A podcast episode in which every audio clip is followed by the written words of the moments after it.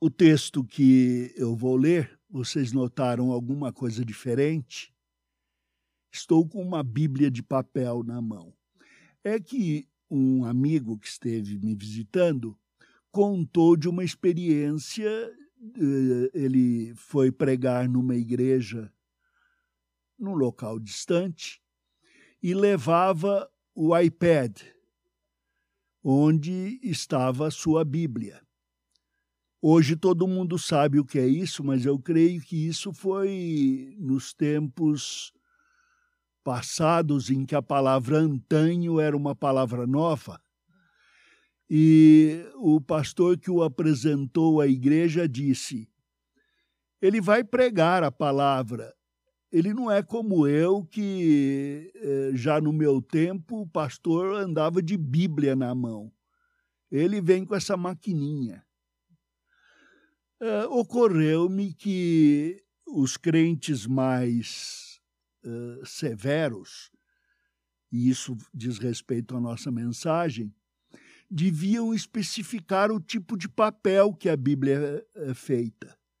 Certo, certo mesmo é ler a Bíblia no tablet de Moisés, aquele que chamou a palavra das nuvens ou pergaminho. A Bíblia boa mesmo vem em um tipo de papel amarelo, meio creme, é papel reciclável, ou vale qualquer tipo de papel? Deixe-me contar um segredo então. No tablet é a mesma mensagem da Bíblia e você pode ter diversas traduções, incluindo você pode ter o, o hebraico, o grego, o aramaico e mas eu resolvi trazer a, a Bíblia de, de papel por outra razão. É que eu queria ler o texto e enfatizar as palavras com o peso na mão. Salmo de número 121. Salmo de número 121, muito conhecido, diz: Elevo os meus olhos para os montes. De onde vem meu socorro? Meu socorro vem do Senhor que fez os céus e a terra. Ele não permitirá que teus pés vacilem. Aquele que te guarda não se descuida. É certo que o guarda de Israel não se descuidará nem dormitará. O Senhor é quem te guarda. O Senhor é a tua sombra ao teu lado direito. O sol não te prejudicará de dia, nem a lua de noite. O Senhor te protegerá de todo mal, ele protegerá a tua vida. O Senhor protegerá a tua saída e a tua entrada desde agora e para sempre. Num destes dias de inverno, é, eu estava derramando a minha alma na presença do Senhor. Você vê, eu sou frágil, sou fraco, e eu dependo de derramar a minha alma na presença do Senhor especialmente esses são dias de isolamento devido a uma crise de saúde que é verdadeira. Mas também é tempo de terrorismo mediático, terrorismo causado, terrorismo sociopolítico, econômico, e eles estão entrincheirados nas armadilhas dessa pandemia engendrada. Deixe-me explicar. Eu não sei se ela veio da China. Ih, falei isso, agora vão me pegar. Uh, eu não sei se ela foi uh, criada para causar isto. Eu sei que este desvio de valores das mãos de quem tem para as mãos de quem, mesmo que tivesse, não vai ter poder para fazer nada, é o objetivo uh, desde Marx de uma esquerda sem rumo, sem eira nem beira. Assim eu me sinto impotente velho, fraco, só posso dar bengalada. Minha voz já não tem o alcance que eh, teria. Falo devagar, fraco. Então eu estava derramando a minha alma na presença do Senhor e, como sempre, uh, com ações de graça, pedindo a Deus pela minha família, pelos filhos, netos, suas famílias, pedindo a Deus pela família da fé, aqueles da nossa igreja local, os que pedem oração, os que eu sei que são passam por tempos de necessidade, orando por outros amigos, aqueles a quem a gente quer ver alcançando o Evangelho. E, e eu pedi de uma forma mais eh, pronta que o Pai poupasse o mundo dessa dor e que poupasse especialmente a igreja, para que a igreja pudesse ter vida tranquila para ser santificada e para alcançar outros com o testemunho da fé. Interessante que a resposta que recebi do Senhor é que exatamente a dor que eu queria ver uh, abolida é a que provoca a minha santificação purificando o ouro de, uh, no fogo para retirar toda a escória. E é a minha força, a minha fraqueza e força adquirida no Senhor, que é exatamente o testemunho que o mundo precisa para vir a crer. E para mim isso doeu mais. Como é que a gente vai mexer com isso? Uh, hoje em dia, eu não sei se vocês se lembram, mas antes da pandemia tinha aqueles junk food. Como é que chama? É...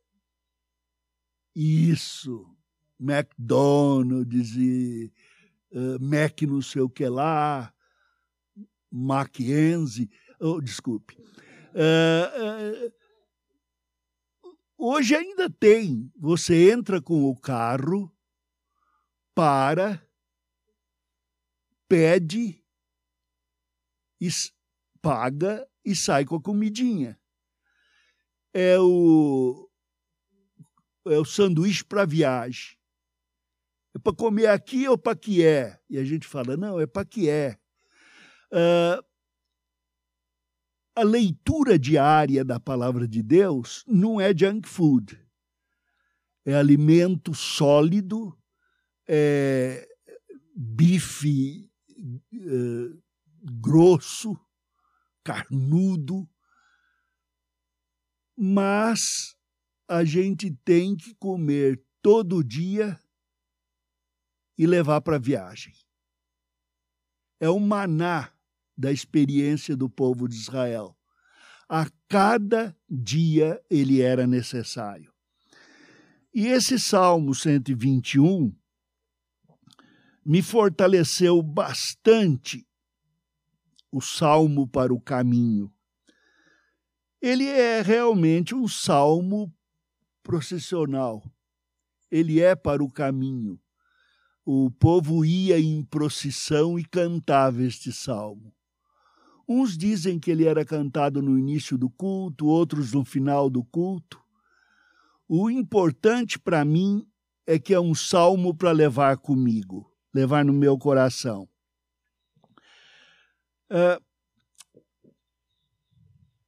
ele é um salmo introdutório do culto, assim como a oração que a gente faz de de invocação.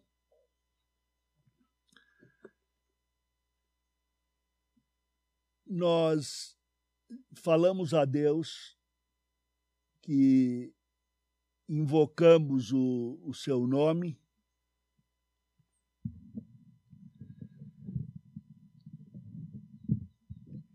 e agimos como se ele fosse convidado para participar do culto.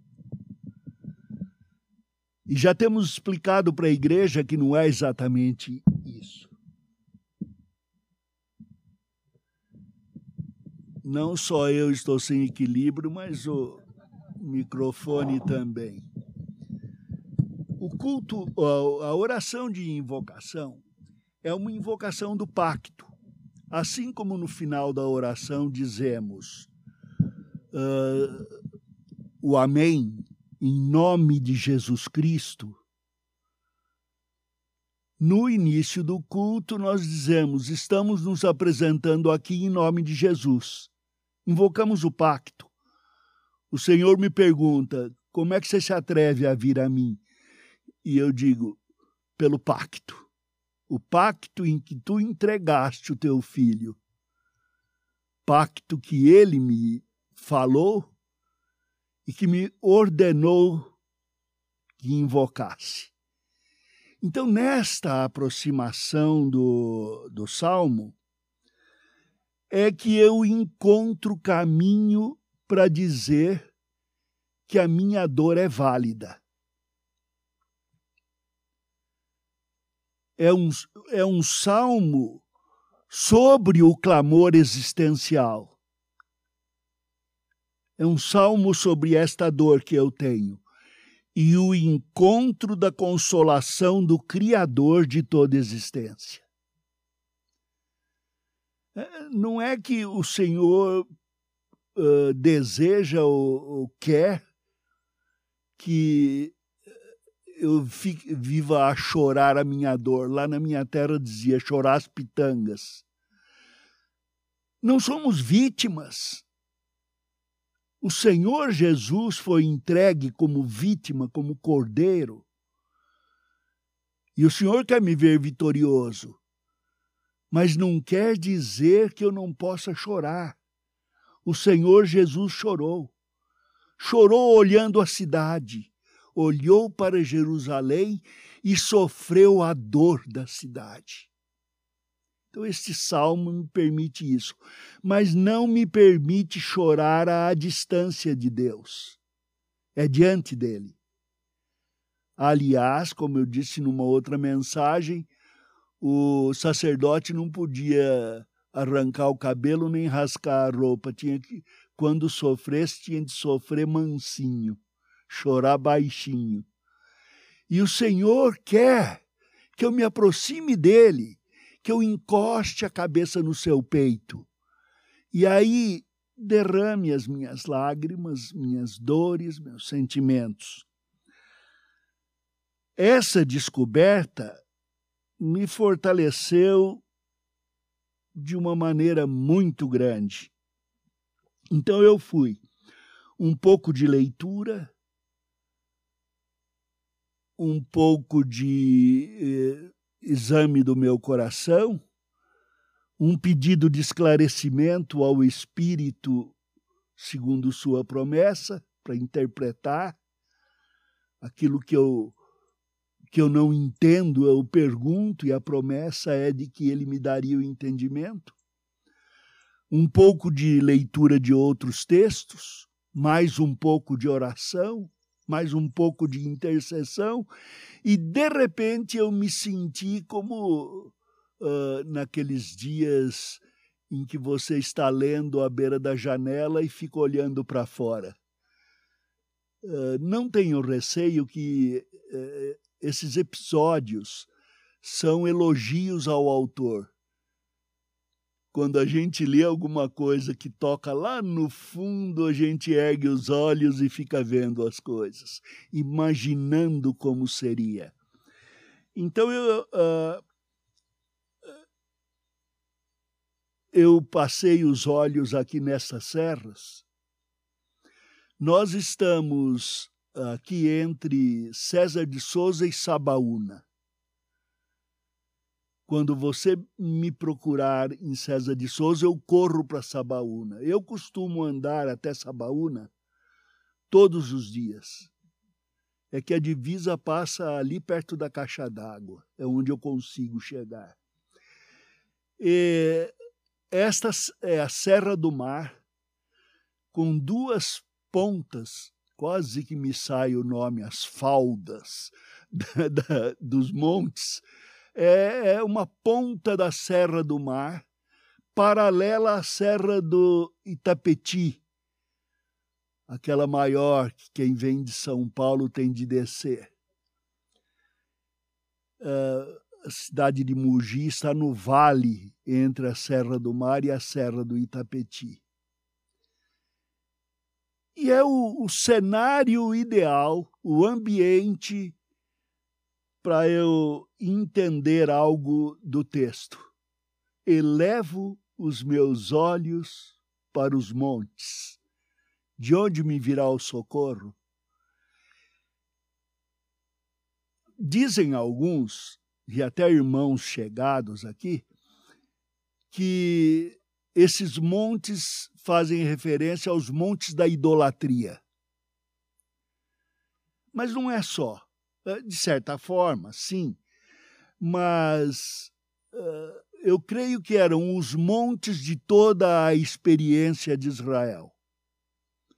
Já no início, quando Moisés começa a, a narrativa, e ele traz Abraão uh, de Padã Arã e para num lugar chamado Salém, que é Jerusalém.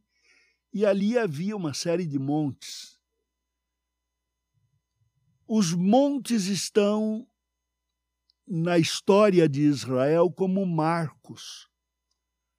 Havia o, o monte uh, da promessa a Abraão. Gálatas vai falar a respeito do Monte Sinai, o Monte da Lei, e vai falar a respeito de Sião, o monte da nossa redenção. E para que eh, entendamos um pouco desta matéria, mon, os montes da idolatria, onde eram cultuados deuses pagãos, tem como oposição, como disse Paulo aos Gálatas, o monte de Sião, o monte da redenção. Mas Sinai também se transforma em monte de idolatria quando a lei é separada da graça de Deus. Nós podemos fazer isso. Podemos fazer referência às coisas da Bíblia, às coisas da nossa fé e praticarmos idolatria. Eu me lembro de que, numa visita a Israel, Estávamos à beira do Jordão quando eu percebi uma certa conversa e tumulto. Vamos, não vamos, ah, vamos sim, por favor. E quando percebi do que se tratava, eu corri. É o pessoal que pedindo para ser batizado no Jordão, para ser rebatizado.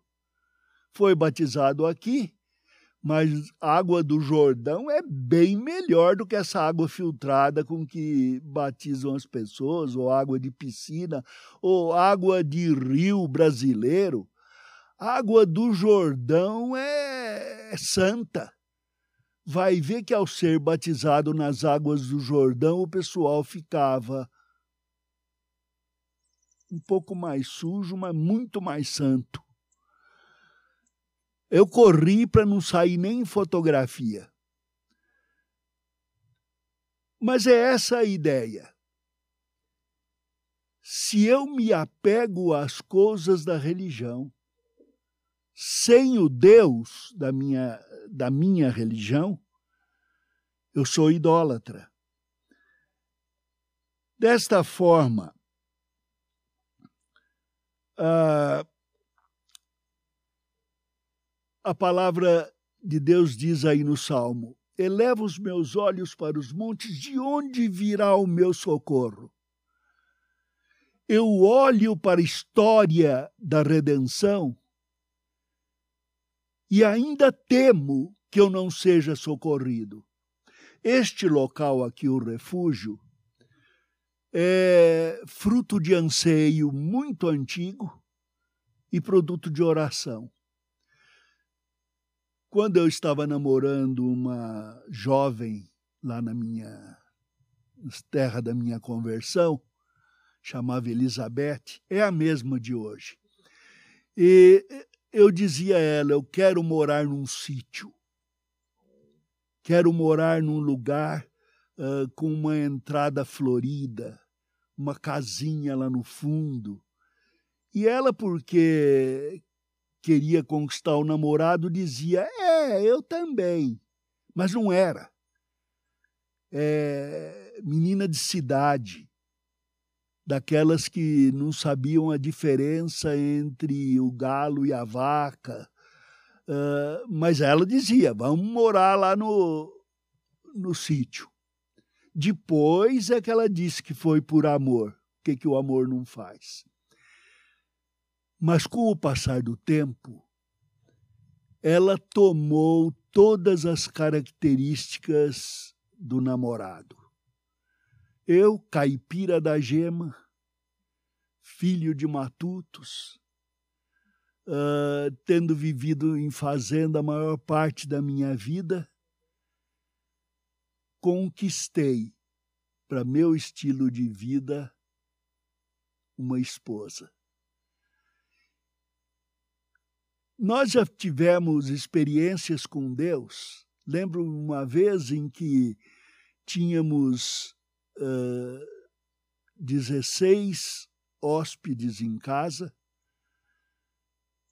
uh, para aconselhamento e éramos no total vinte e poucos com os obreiros e não tínhamos comida. Criávamos aí um coelhinho, muitos. Uh, trocávamos por outro tipo de comida, mas naquele exato momento tínhamos arroz, feijãozinho, uma batata. Faltava aquilo que o brasileiro chama de mistura, e mistura é essencial. Mas oramos de manhã, Bete e eu, os filhos, quando estávamos quase na proximidade do almoço. Ah, mais uma coisa, estava nos visitando o, o diretor da Philips do Brasil e dono da Gradiente da Argentina. E a gente esperava que servisse uma comida de rainha para ele, né, rainha da Inglaterra. Mas não tinha. Mas oramos. De repente, o menininho, filho do colono, veio correndo. Seu Lau, seu Lau, que sou eu. Uh, o, o boi meteu a cabeça na forquilha, virou o corpo e está lá uh, morto. Foi agora. E meu pai mandou chamar que precisa dividir as carnes. Uh, troquei de roupa, apanhei o meu facão Uh, Davi apanhou seu facão, corremos para carnear o boi, quando me aparece este senhor, o visitante, com uma faca própria. Ele era um caçador e acostumado a, ao procedimento. Cortou as partes e o colono ainda disse: senhor fica com as partes mais mole que nós queremos só as duras para fazer charque. Eu falei, é, eu queria as partes duras, mas já que você vai. Deixa o filé mignon aí, eu como. a gente tem que ser humilde, comer filé mignon. O certo é que eu me esqueço de que Deus fez isto por mim. Me esqueço de que por muitos anos eu vivi sem ter uma fonte de salário. Era o trabalho de cada dia. Não tinha nada para fazer, cavava um buraco, não, continuava sem ter o que fazer, tapava o buraco e Deus pagava. E é, essa experiência fica esquecida quando eu sinto as minhas dores. Eu ainda me pergunto de onde me virá o socorro, como criança esperando que um chapolim colorado apareça. Ou como adulto, como adulto jogando na loteria. Nós perguntamos de onde me virá o socorro. Quem é que vai tomar conta do Brasil? Todos aqueles super inimigos atacando uh, o governo, os supergovernos se defendendo, eles são tão poderosos que nem Deus aguenta. Espera, essa é minha idolatria. Eu me esqueço de Deus. De onde virá o meu socorro? Não vem dos montes. Nem dos montes da idolatria, nem no, dos montes do legalismo, que é a idolatria, nem dos montes da história da religião, vem de Deus, o Senhor que tem comunhão conosco. Na oração, o presbítero falou a respeito da fé que se esvai nos dias de hoje. E a minha é fraca. Eu estava conversando com o pastor Davi e perguntando o que, que a gente vai fazer. As igrejas têm tido experiência de que os jovens não estão voltando aos cultos. Ora, você não pode reunir na igreja criança nem quem tem criança e nem os velhos. O que, que sobra? Sobram os jovens, adultos, mais novos, os que não têm eh, temor e nem precisam ter temor da gripe. Mas são esses que estão faltando, são esses que não estão indo à igreja. O que que ocorre? Por que é que nós não temos mais gente aqui conosco? Porque a fé vai se esfriando. Mas sabem a natureza desse esfriamento? É porque eu não mantenho a minha comunhão individual com Deus. É a comunhão individual que me trouxe a este salmo,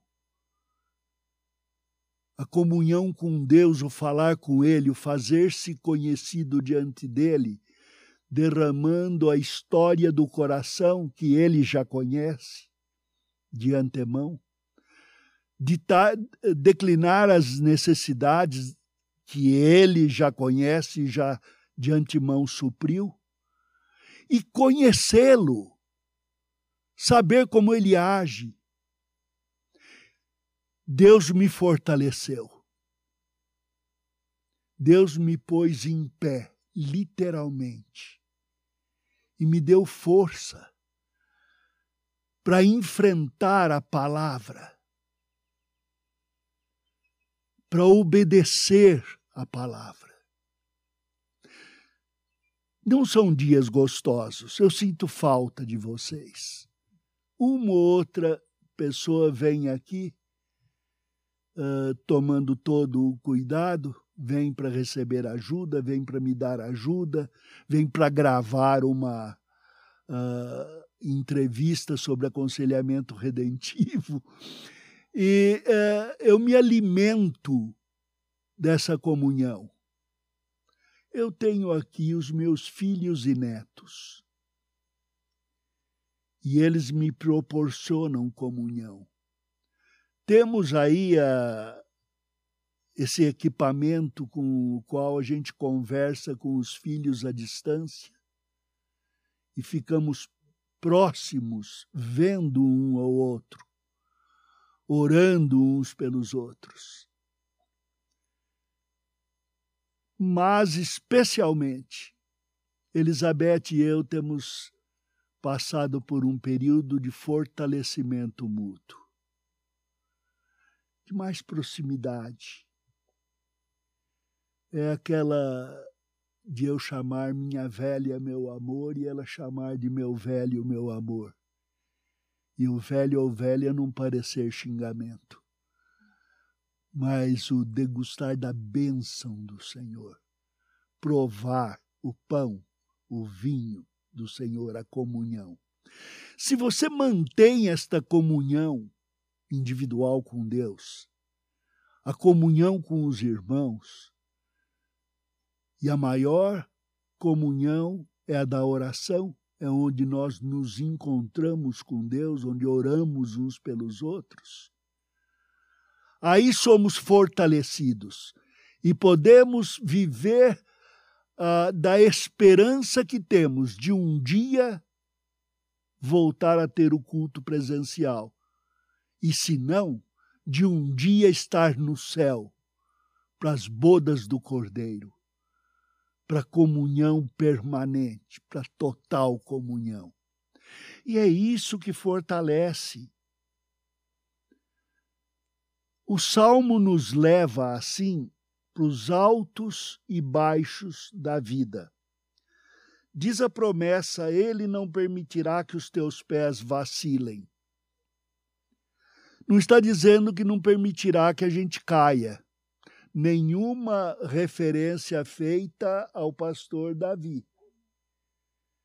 Mas ele quis ilustrar de antemão, sabendo que eu ia pregar, ele pisou ali num buraco, num, num vale de formiga,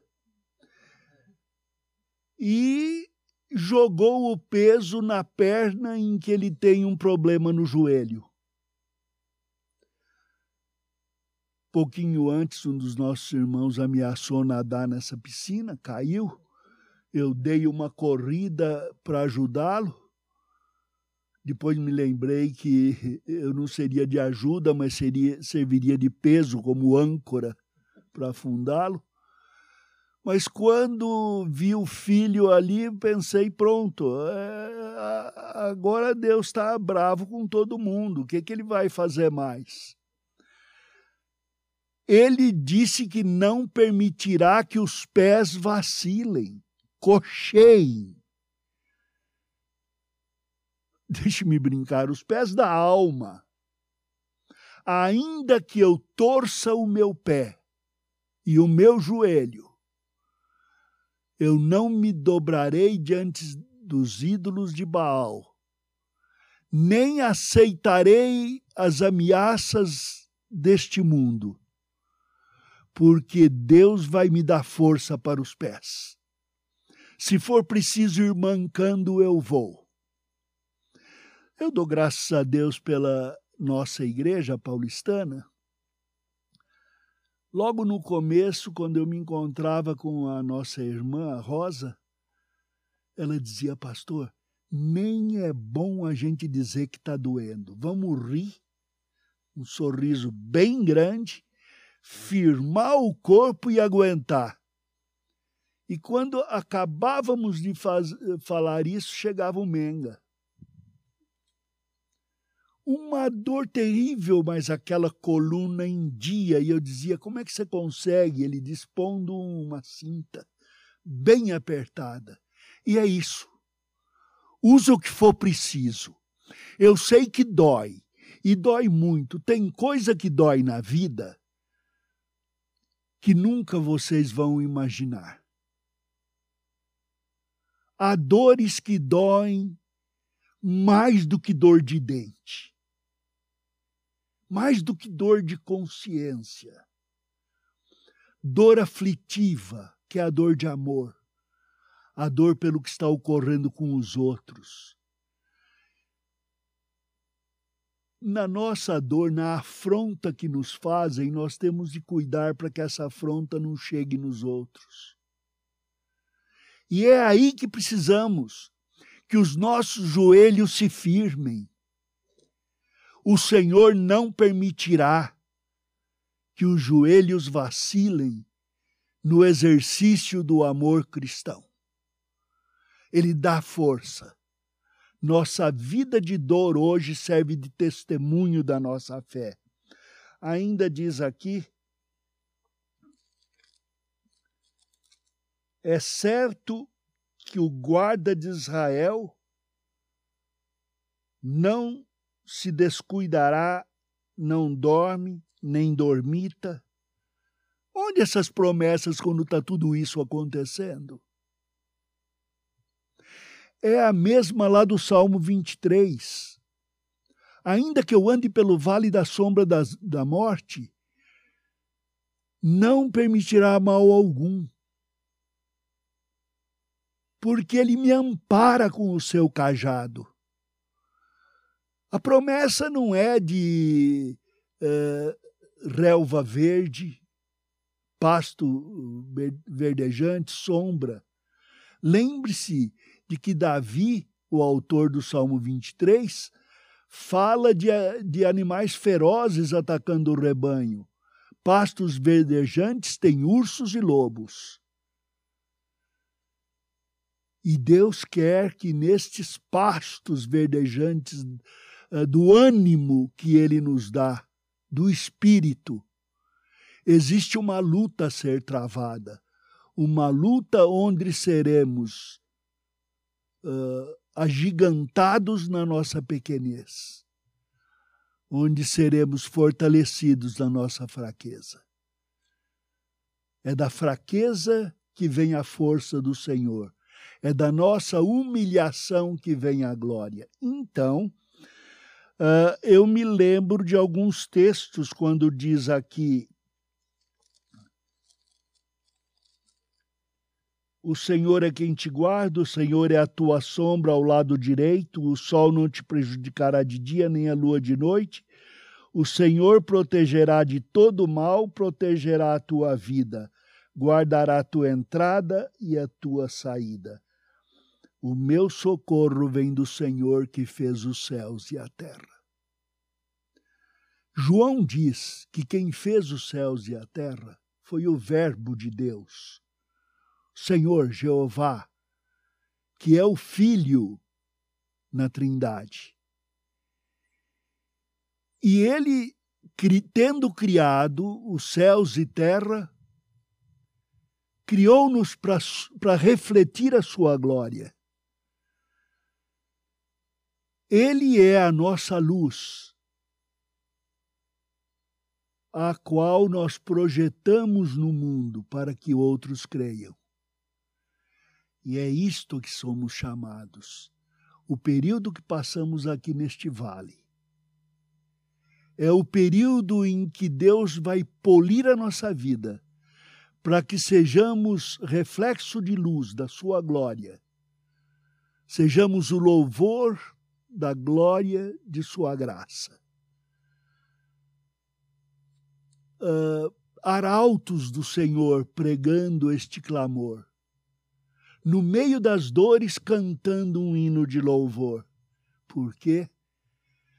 Porque, como diz o autor de Hebreus, o autor divino e o escritor humano, o Senhor Jesus, sendo o Deus Todo-Poderoso e Criador, fez-se homem e fez-se fraco